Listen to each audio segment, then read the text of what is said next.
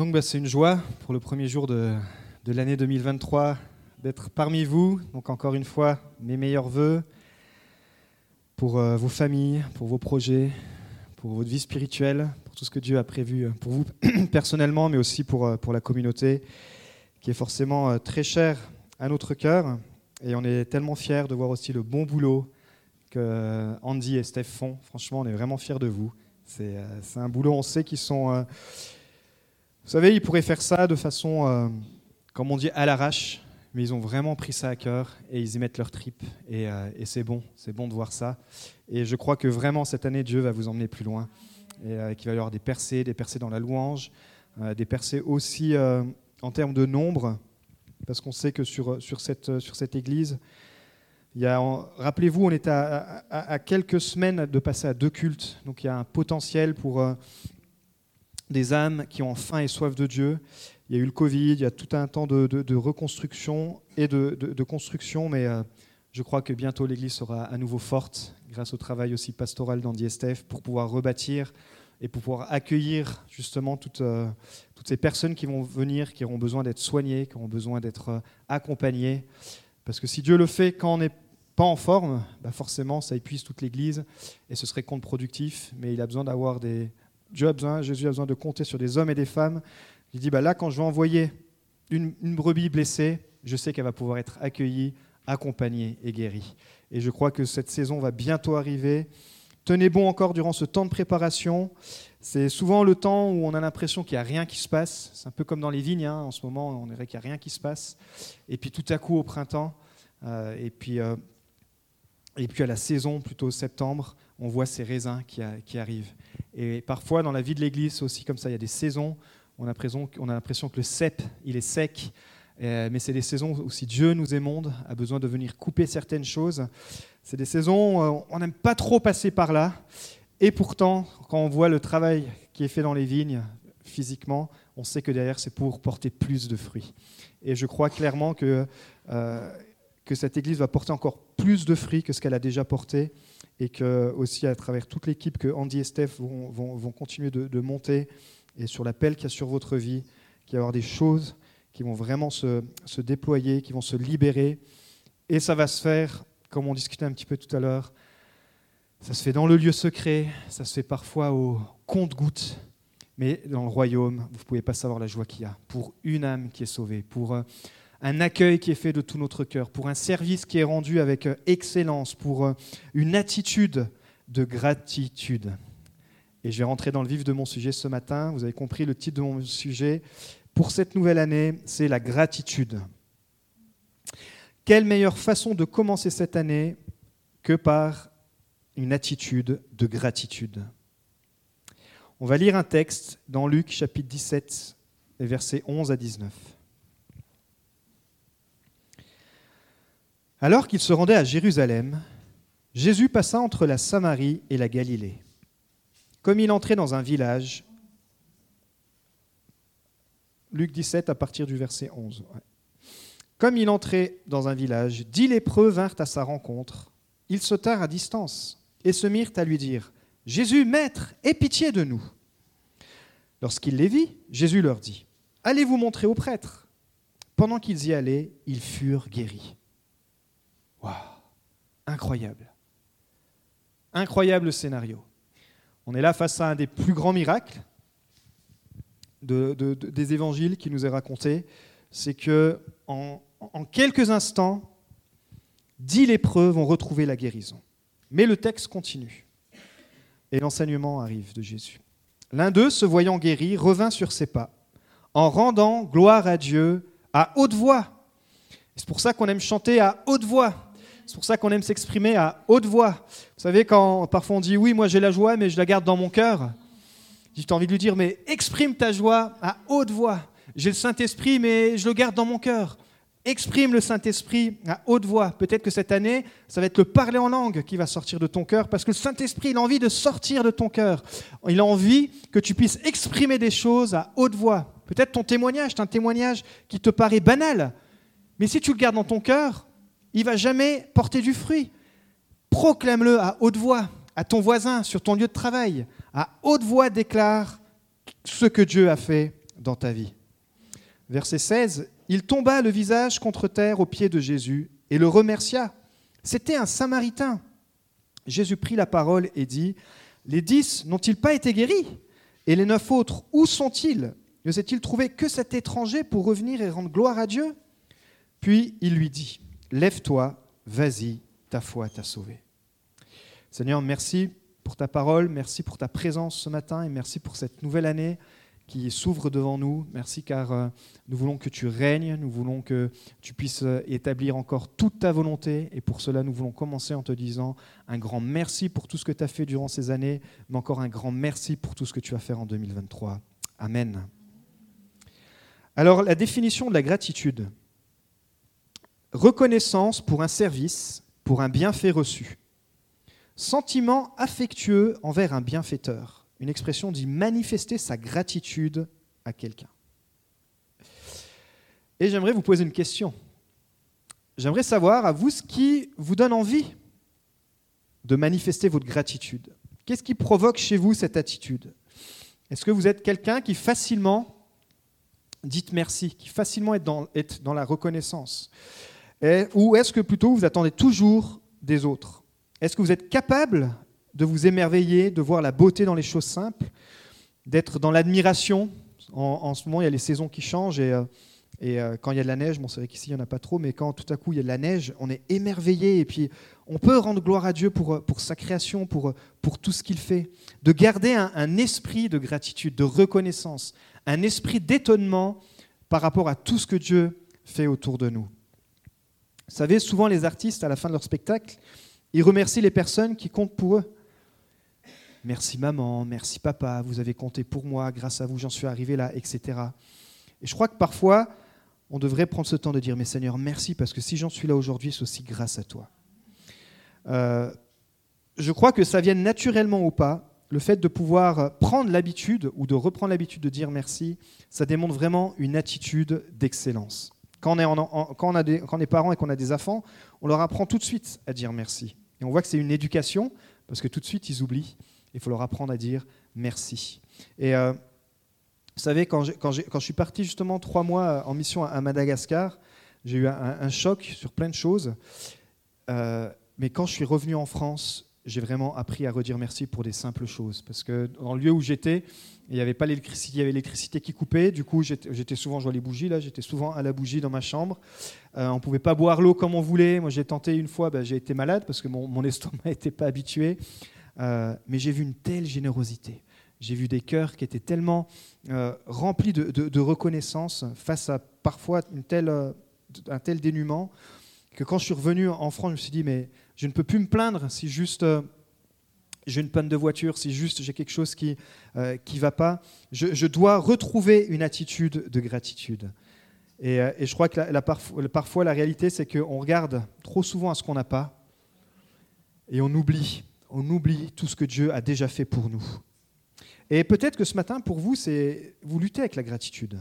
Parce qu'effectivement, vous êtes euh, dans une année où vous attendez une percée, une percée spirituelle, une percée euh, émotionnelle. Vous attendez peut-être une réponse, peut-être pour certains, et on, l'a fêté, vous avez eu enfin votre CDI, mais pour d'autres, non, vous attendez un travail, vous attendez une situation euh, sociale qui se débloque. Euh, c'est peut-être quelqu'un qui est, célibataire et qui aspire à se fiancer, à, un mariage. Peut-être quelqu'un qui attend une guérison, une réconciliation. Et quand on est dans l'attente parfois de miracles, de choses comme ça, c'est dur de garder un cœur reconnaissant. Parce qu'on est là, mais Dieu, où tu es? Tu m'as donné cette promesse et, je me demande quand, va-t-elle s'accomplir? Mais je crois que même si ça paraît parfois impossible, qu'on puisse les uns les autres s'encourager à se dire cette année 2023, nous voulons être l'Église qui est remplie de gratitude. Une église qui soit remplie de gratitude dans son enceinte, dans les quatre murs, mais surtout à l'extérieur. Qu'on puisse avoir ce langage de la gratitude. On est déjà, on vient de finir l'année, l'année 2022 et on, commence l'année 2023, mais tout va tellement vite. C'est, vrai, c'est, quand même incroyable. On, était là en, septembre avec cette transition euh, et on se dit, mais on est déjà euh, en, en 2023, ça, ça va vraiment vite, ça va vraiment vite. On passe d'un projet à un autre, d'une situation à une autre, euh, d'un dimanche à un autre, mais qu'on garde vraiment cet émerveillement de se dire, mais Seigneur, merci. Merci parce que encore ce dimanche, on peut se réunir, je peux revoir mes frères et mes sœurs et je peux prendre un temps pour qu'on puisse te dire merci ensemble. Le contraire de la gratitude, c'est quoi? C'est l'ingratitude. Et là, c'est la définition, c'est le caractère de celui qui est ingrat. Ça se manifeste par des actes ou des paroles manifestant ce sentiment. Une expression qui dit payer quelqu'un d'ingratitude. C'est contradictoire. On dit on paye quelqu'un d'ingratitude, mais euh, il y a un synonyme, c'est on oublie. On peut oublier de dire merci. On peut... Et une autre définition dit manquement grave au devoir de reconnaissance. L'ingratitude, c'est un manquement grave au devoir de reconnaissance. Parce qu'on a vu que la reconnaissance, c'est quoi? C'est l'expression d'un merci envers un bienfaiteur, envers quelque chose qui nous a fait du bien. Alors que l'ingratitude, finalement, c'est un manquement grave au devoir de reconnaissance. Et spirituellement, qu'est-ce que ça peut produire? Bah, ça, produit ce qu'il y avait déjà dans le cœur du peuple d'Israël, des plaintes. Ça produit un cœur qui est, euh, qui est toujours insatisfait, un cœur qui se plaint toujours. Et qu'est-ce qui s'est passé quand, on étudie euh, ce qui s'est passé à travers les, plaintes du peuple, c'est que ça a réduit leur foi. Ça, les a limités dans leur miracle, ça les a ralentis dans leur course, ça les a freinés pour rentrer dans le pays promis. Et, euh, je crois que ça limite aussi notre vision. Euh, l'ingratitude, ça brise les relations, ça brise les amitiés. L'ingratitude, ça nous isole, euh, ça nous empêche de rêver. L'ingratitude, c'est un vrai poison.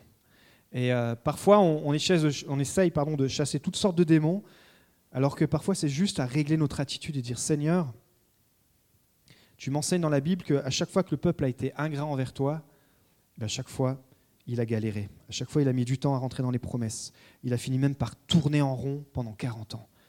Peut-être si je tourne en rond ce matin, peut-être si ma vie tourne en rond, euh, ça peut être ça. Peut dire Seigneur, est-ce que finalement dans ma vie, pourtant j'ai pas l'impression d'être ingrat, mais est-ce que c'est mon langage? Est-ce que c'est dans mes finances? Est-ce que c'est dans la façon dont je suis avec mes amis? Est-ce que c'est dans mon service à l'Église? Mais comment je peux être davantage, te rendre davantage de gratitude? Parce qu'un esprit de gratitude, ça élargit ta vision. La reconnaissance, ça agrandit tes possibilités. Euh, dire simplement merci, ça bénit ton âme. Dire Seigneur, merci. Merci Seigneur. Et tu vas voir que ton âme va être bénie. En fait, clairement, c'est le point de départ pour entrer dans la présence de Dieu. Le psaume 100, c'est le code secret de Dieu. Si vous voulez rentrer dans la présence de Dieu, il dit entrez dans ses portes avec ingratitude. Ah ben non. Entrez dans ses portes, dans ses parvis avec des plaintes, surtout pas. Entrez dans ses portes et ses parvis, euh, entrez dans la patte. Non, le psaume 100 dit entrez dans ses portes avec reconnaissance. Et ça, c'est le code secret pour entrer dans la présence de Dieu. Parfois, on a l'impression que la présence de Dieu, elle est loin, qu'on sent plus sa présence, que Dieu nous a zappés. C'est parce qu'on oublie de taper le code pour entrer dans sa présence. Tu tapes ce petit code, entrer dans sa présence avec reconnaissance. Et c'est pas nier les difficultés, c'est juste dire Seigneur, là où j'en suis, je veux t'offrir ma reconnaissance. Et peut-être si tu es dans une situation difficile, eh ben alors ta reconnaissance aura encore plus un grand prix. Donc la guérison des dix lépreux, c'est vraiment un enseignement puissant sur la gratitude. La lèpre, alors effectivement, peut-être qu'aujourd'hui ça ne nous parle plus trop, surtout pas en France parce qu'il n'y en a plus, mais dans le contexte, à cette époque, ça créait euh, une grande peur, c'était le Covid de l'époque, on pourrait dire, euh, mais il y avait des règles qui étaient établies pour ça, et pour ça on voit ça dans, l'Ancien Testament, dans le livre du Lévitique 13, 45, 46, je vais vous le lire, il y avait des règles qui étaient très strictes, et c'est pour ça que si dans la communauté quelqu'un avait le malheur de choper la lèpre, euh, ben vous allez voir que ce n'était pas facile pour lui. Le lépreux, la loi. Donc la loi, c'était la loi. Vous vous rappelez, il y a 640 et quelques lois. Et dans cette loi, il y avait le lépreux, atteint de la plaie, portera ses vêtements déchirés. Déjà, c'est pas cool, quoi. Je dis, le pauvre gars, pauvre femme, il n'a pas de bol, il a la lèpre, et en plus, il va garder ses vêtements déchirés pour bien qu'on voit qu'il est malade. Et il aura la tête nue avec le soleil qui tapait, le pauvre, euh, on n'arrangeait pas son affaire. Il se couvrira la barbe et criera Impur, impur, aussi longtemps qu'il aura la plaie. Il sera impur, il est impur. Rien que sur ces deux versets-là, on a entendu quatre fois, cinq fois le mot impur. Imaginez un peu la sentence. Vous étiez lépreux, vous étiez considéré comme impur, et dans la culture israélites, euh, ils avaient une relation avec la pureté qui était euh, très prépondérante, dont les spécialistes étaient devenus bien sûr les pharisiens, qui, euh, eux, voulaient être plus purs que, la neige. Ils avaient un, zèle excessif pour la pureté, et c'est pour ça que pour être purs au-dessus de la pureté, ils essayaient de rajouter des lois aux lois pour se dire, bah là, au moins, je sais que j'essaierai de suivre la loi au maximum. Mais c'est impossible. Mais là, il y avait ça. Il habitera seul, sa demeure sera hors du camp. Donc imaginez, tu ne pouvais pas te cacher, c'était dans la communauté, tu étais identifié, et tu portais un nouveau nom. Tu t'appelais plus Davidé, tu t'appelais impur. Tu t'appelais plus euh, la pauvre personne qu'on va aller visiter, qu'on va aller soigner, qu'on va faire des soins pastoraux. Non, tu étais excommunié, on te virait de Beaune, on te mettait dans un, hôpital, je ne sais pas où, avec d'autres lépreux, tu te retrouvais dans une colonie de lépreux, ta famille n'avait pas le droit de te voir, tu perdais ton travail, tu étais coupé socialement. Il y avait une honte qui était associée euh, à la maladie, parce qu'on sait que souvent, euh, dans la culture aussi euh, hébraïque, dans la culture juive, quand tu tombais malade, pour eux, c'était souvent associé à ça y est, il a péché. Il a péché et Dieu lui a envoyé la lèpre. Donc il y avait de la condamnation, c'était, très très dur. Donc il perdait tout. Mais ces dix hommes, vous voyez, c'est pas l'équipe de foot, là, c'était les dix lépreux. Ils, travaillaient ensemble, ils, fonctionnaient ensemble, et ils avaient entendu parler de Jésus. Et ils entendent que Jésus passe, et ils avaient la foi. Alors j'aimerais vous dire que la foi était intéressante, parce qu'ils avaient la foi, mais pas une foi parfaite. Ils appellent Jésus maître. C'est-à-dire qu'on sait qu'à leur niveau, ils connaissent pas toute la théologie, certainement ils connaissaient la théologie de l'Ancien Testament, la base, mais ils connaissaient pas la, théologie messianique. Mais ils avaient quand même compris que Jésus était le maître. Et quand vous regardez dans le grec, ça, vient du mot epistates, qui veut dire celui qui est placé au-dessus. Donc quand ils voient Jésus passer, ils l'appellent en disant Jésus maître, c'est-à-dire Jésus, toi qui es placé au-dessus de notre maladie, viens à notre secours. Toi qui es placé au-dessus de, ma galère en ce moment, Jésus, mais viens à mon secours. Toi qui es placé au-dessus de cette année 2022, viens à mon secours sur l'année 2023. Toi qui es placé au-dessus de toutes mes difficultés, viens au-dessus. Jésus épistaté, Jésus maître. C'est une forte déclaration. Et c'est ça que tu dois déclarer. C'est comme cela que tu dois voir ton Jésus. Jésus est celui qui est au-dessus, qui est placé au-dessus de toutes tes situations qui te paraissent impossibles. En fait, c'est l'expression que les disciples utilisaient vraiment quand ils avaient besoin de Jésus. Par exemple, quand euh, ils étaient dans la tempête, dans leur barque, et que la barque allait chavirer à cause des flots, et bien là, les, disciples n'ont pas juste appelé Jésus, ils ont appelé Jésus, Maître, toi qui es au-dessus de la tempête, stop la tempête. Et on sait que Jésus parla à la mer et les flots se calmèrent. Et ce matin, on a vu dans, la louange, on a été conduit à déclarer que Jésus règne que Jésus est ce maître qui est au-dessus de toute chose. Et vraiment ce matin, je sens fort sur mon cœur que j'aimerais vous encourager personnellement, mais aussi en, tant que communauté. Jésus au-dessus de toutes vos difficultés. Jésus au-dessus de... Il est celui qui est placé au-dessus de toutes tes impossibilités. Et ma femme m'a posé une question qui, était, qui, m'a, qui, m'a bien, qui m'a bien fait travailler. On, était sur le chemin du retour. Euh, on avait pris quelques jours de, vacances qui finalement qui se sont avérés... Euh, euh, enfin bref, c'était des, bons jours de vacances, mais les filles ont été malades. Donc c'était. Mais bref, en revenant sur, sur le retour, Magali me dit tiens, pour cette année 2023, qu'est-ce que tu demanderais à Jésus qu'il accomplisse d'impossible dans ta vie? Je ah c'est pas mal ça. Il dit une chose. Il dit moi chaque année je le fais. Je dis bah attends, ça fait quelques années qu'on est mariés, tu m'as jamais parlé de ça. Il me dit bah oui, regarde, chaque année j'ai demandé à Jésus que dans cette année il y a une chose impossible que seul lui peut faire eh ben, je vais lui demander cette année, je vais la remettre entre ses mains et on va voir comment Dieu, euh, comment Dieu va agir.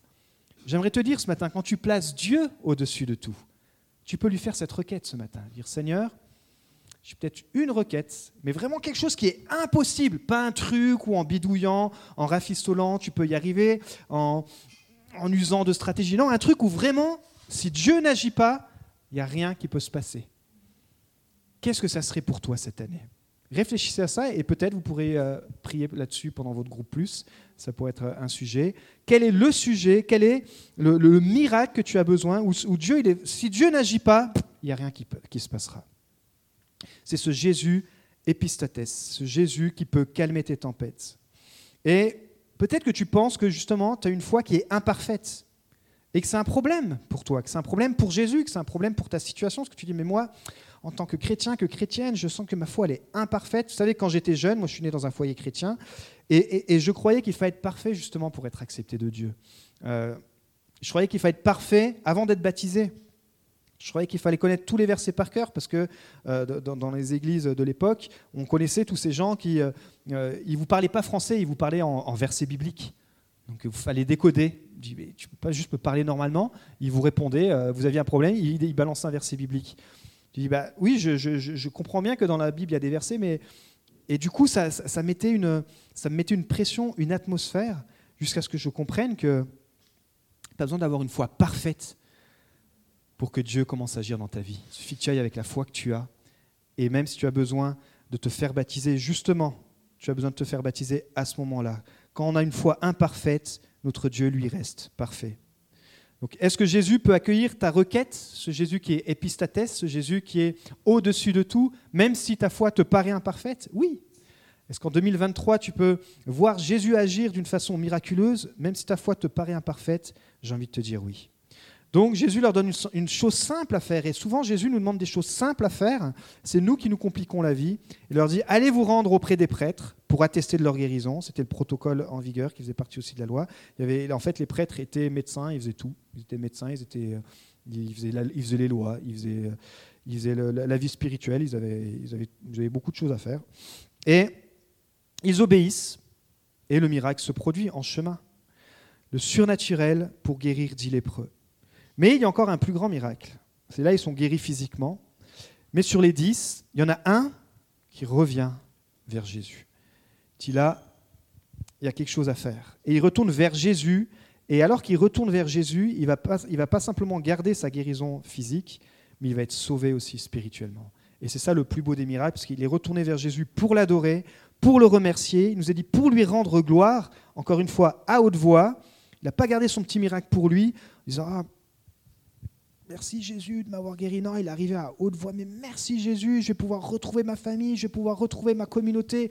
Je suis guéri, je vais pouvoir. Vous savez, nous, on s'attendait un peu à ça. Hein. Je vais vous parler entre, en, toute intimité.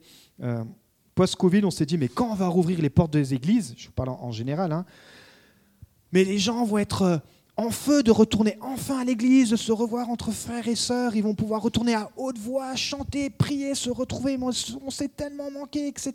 Et le constat est que nationalement, et je crois que c'est même mondialement, il reste encore 30% des gens qui n'ont pas fait ce pas de, de, revenir dans une église parce qu'ils ont repris d'autres habitudes. Mais pour moi, cette histoire me fait penser aussi à ça. C'est-à-dire qu'on vit des miracles, on vit des choses et on reste chez nous. Parce que Jésus, il n'est pas limité aussi avec ça. Mais à un moment donné, Jésus te dit, mais viens aussi rendre gloire à haute voix. Avec une foi imparfaite, accompagnée de gratitude, tu ouvres le ciel sur ta vie. Et euh, pour moi, c'est un beau miracle ce matin de voir quelques personnes réunies le 1er janvier. Je vous avoue que j'y croyais pas. mais oui, là on peut le dire. J'y croyais très peu parce que même, euh, même à Dijon, euh, c'était compliqué pour réunir l'équipe de louanges. bon, à partir de deux, on est une équipe. On était autant qu'à Dijon, tu vois, ce matin. Donc, donc c'était, enfin, dans l'équipe, hein, je parle. Donc, euh, mais il y a quelque chose de plus quand on revient vers Jésus.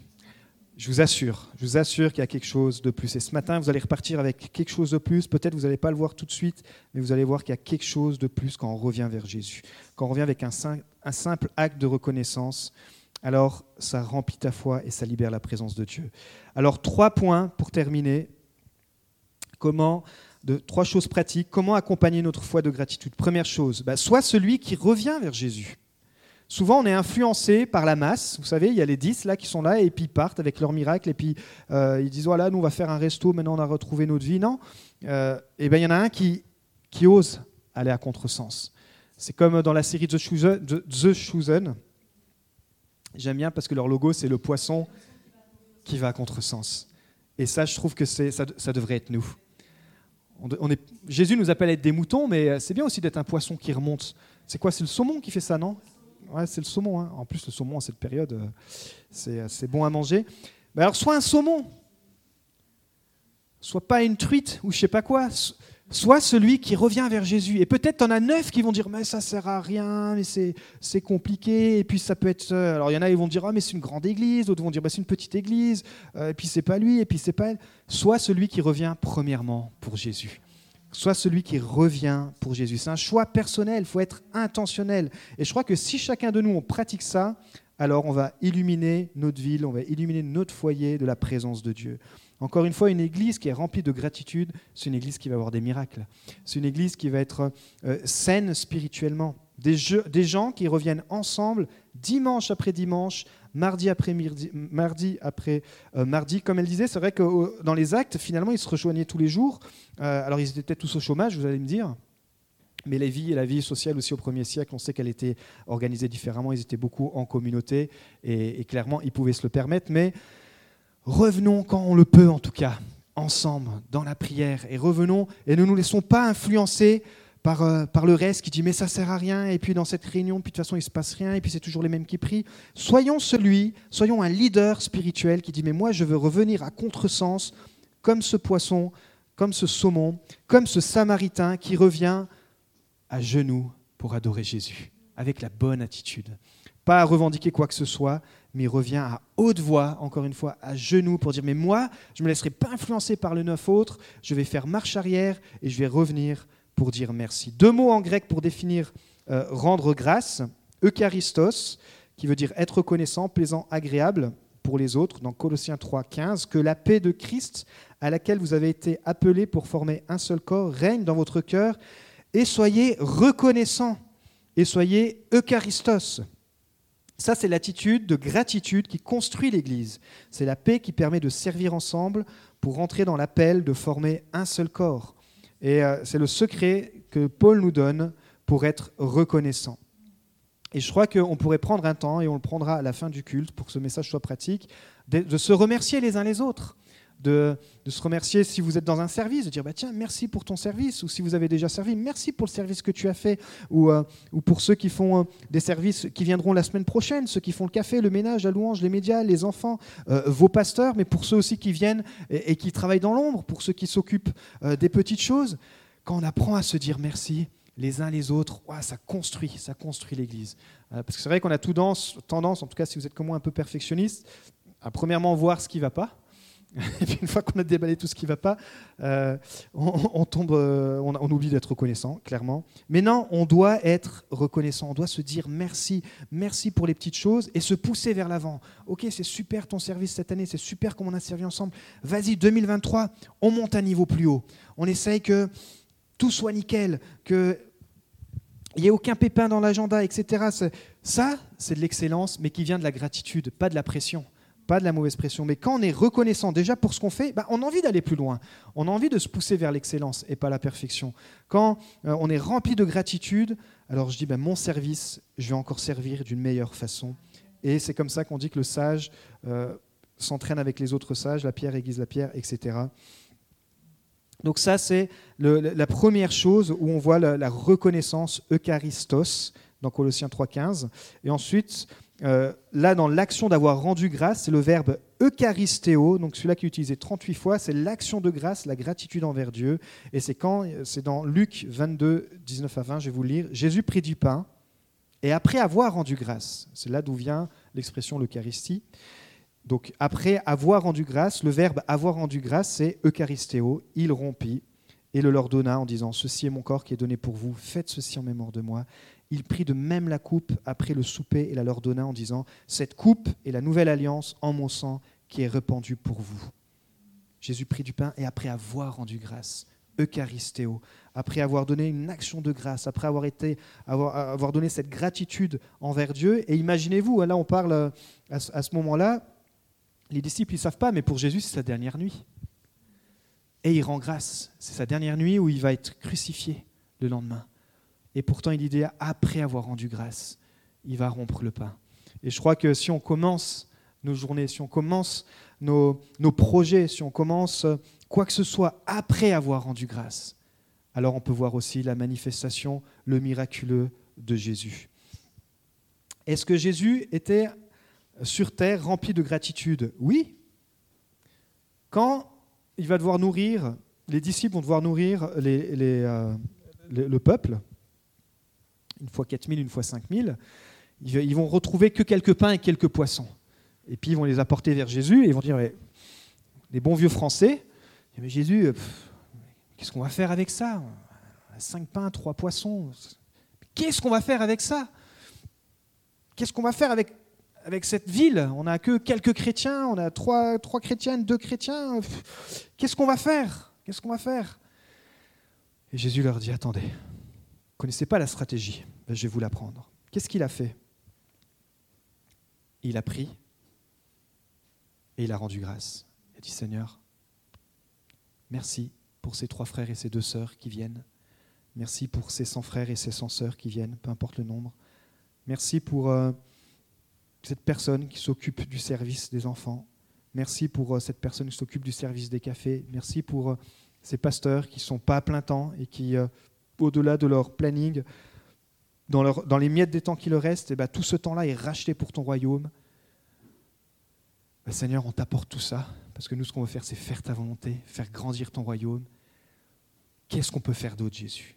Jésus prend, quand tu fais ça, si vous faites ça en tant qu'Église, apportez tous vos besoins, dire voilà Seigneur, on a besoin de plus de personnes à l'équipe. Vous savez, on a, tout, le temps fait et Dieu a tout le temps pourvu, mais c'est un truc qui est continuel. Hein. On a besoin d'ouvriers, parce que la moisson est grande, mais on a besoin d'ouvriers. Comment on peut faire, Jésus ben, On les apporte à Jésus. Apportez déjà ce qu'on a, vos dons, vos talents, on met tout devant la table. Voilà, tac, tac, tac, tac. Et puis Seigneur, Jésus l'a dit, on prie le Père. Seigneur, merci, merci.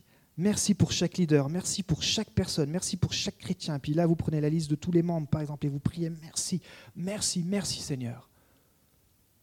Et Dieu, il va prendre tout ça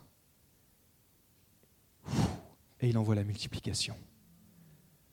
Ce qu'il a dit aux disciples, bah maintenant, allez et nourrissez les autres. Et je crois que clairement, dans chaque étape de l'Église, il y a cette tension entre la bonne église familiale où on est bien entre nous, et puis, et puis, c'est, très bien, et puis, et puis cette étape où on commence à franchir les 40, les 50, où là on est obligé de plus s'organiser, on est obligé de, d'avoir un petit peu plus de, rigueur, parce que si on veut que Dieu multiplie, il faut que, il faut faut que la multiplication puisse justement venir, mais simplement ça commence par dire, bah, Seigneur, regarde les ouvriers qu'on est, on est trois, on est quatre souffle et envoie la multiplication. Et c'est ce qu'il a fait. Et les disciples sont allés, ils avaient assez pour nourrir tout, tout, le peuple. Donc face à tes besoins aussi personnels, reviens vers Jésus, offre-lui déjà ce que tu as, et tu verras que Dieu agira. Deuxième chose, quel est ton focus? Encore une fois, on est souvent distrait par des choses qui ne sont pas forcément mauvaises, mais pas essentielles. La gratitude, c'est aussi vivre le contentement. Par exemple, selon plusieurs études, près de la moitié des Français déclarent chaque année avoir reçu au moins un cadeau indésirable pour Noël. Je ne sais pas si c'est ton cas. attendez, parce que écoutez, soit l'équivalent de plus de 300 millions d'euros dépensés en cadeaux inutiles. Waouh 300 millions d'euros. J'imagine ce que je peux faire avec Mais parfois on est comme ça on a tendance à nous encombrer de choses inutiles. Paul dit de rechercher les choses d'en haut. Éphésiens 1, 3, qu'on est béni de toutes sortes de bénédictions. Béni soit le Dieu et Père de notre Seigneur Jésus-Christ, qui nous a bénis de toute bénédiction spirituelle dans les lieux célestes. Et troisième et dernier point, la comparaison. Attention, parce que la comparaison, c'est un voleur de joie. On regarde à ce qu'ont les autres, on oublie tout ce que Dieu nous a donné. Et aujourd'hui, à cause des réseaux, ça n'a jamais été aussi euh, tentant de se comparer. Euh, même s'il y a une bonne chose à travers les réseaux sociaux, on sait qu'il y a même une maladie, une, maladie d'anxiété qui est liée au réseau, et notamment qui touche euh, les jeunes, hein, parce que leur identité, euh, elle, se forge à travers ces réseaux. Et nous, en tant que chrétiens, en tant que parents, en tant que responsables, on veut s'encourager à garder notre identité, bien sûr, en Christ, parce que nos destinées ne sont pas dans Facebook, sont pas dans Instagram, etc. Mes destinées sont dans tes mains, psaume 31, 5. Donc comme le lépreux qui est revenu vers Jésus, qui est venu pour célébrer ce que Dieu a fait pour lui, il est venu en disant J'étais perdu, mais tu m'as trouvé. J'étais loin, j'étais mort, mais tu m'as donné la vie. Euh, pourquoi les autres alors ne seraient pas revenus? Ben Encore une fois, 9 sur 10, c'est 90%. Ils ont tous été guéris, mais il y en a peut-être un qui a oublié. Et parfois, on peut être aussi comme ça. peut se dire, bah, tiens, on oublie les bontés de Dieu, alors qu'il nous dit chaque jour ces bontés se renouvellent, mais aussi chaque jour on doit se les rappeler et se les rappeler. Ça entretient notre foi. Quelqu'un a dû se dire, bah, finalement, peut-être que le miracle n'était pas si, si ouf que ça. On va voir si ça va durer. Des fois, ça vous arrive, Dieu agit, puis dit, ah, m'a guéri là, mais on va voir si ça va tenir avant que, avant que je m'excite. voyez? Peut-être qu'il y en a un qui a dit ça, il y en a un qui a procrastiné, il a dit Oh, ben, j'irai voir Jésus plus tard, je vais déjà aller faire mes courses, et puis euh, on, reviendra après. Peut-être qu'un autre a décidé que finalement, ah, mais je m'étais imaginé que j'avais la lèpre, mais finalement, j'étais pas malade. Euh, on peut, se trouver toutes sortes d'excuses. Hein. Un autre a dû dire euh, bah, Finalement, je n'ai pas donné la gloire à Jésus, mais je vais donner la gloire au prêtre, parce que Jésus m'a dit d'aller voir le prêtre. Donc finalement, c'est en allant vers le prêtre, vous voyez comment on peut cogiter. Quelqu'un a pu dire dans le groupe sur les neuf oh, En fait, Jésus n'a pas fait grand-chose. Regardez, qu'est-ce qu'il a fait en fait Il nous a rien fait, il n'a rien dit, il nous a juste. Euh, et puis, euh, un rabbin aurait pu le faire. Vous voyez, ils, auraient pu, ils ont certainement dû discuter comme ça. Parce que sur les dix, encore une fois, il n'y en a qu'une personne qui est revenue pour remercier Jésus. Et je crois que si vous êtes là ce matin, et pour ceux qui écouteront ce message, parce qu'on veut faire partie de ces 10%, on ne veut pas faire partie des 90% qui négligent, qui oublient ce que Dieu fait pour nos, pour nos vies, mais on veut faire partie de ceux qui sont là et qui disent Jésus, je veux revenir vers toi, je veux revenir pour te dire merci. Et vous avez déjà entendu le proverbe, l'herbe est toujours plus verte chez les autres. Mais est-ce que vous avez déjà entendu la suite? Jusqu'à ce qu'on découvre que c'est du gazon artificiel.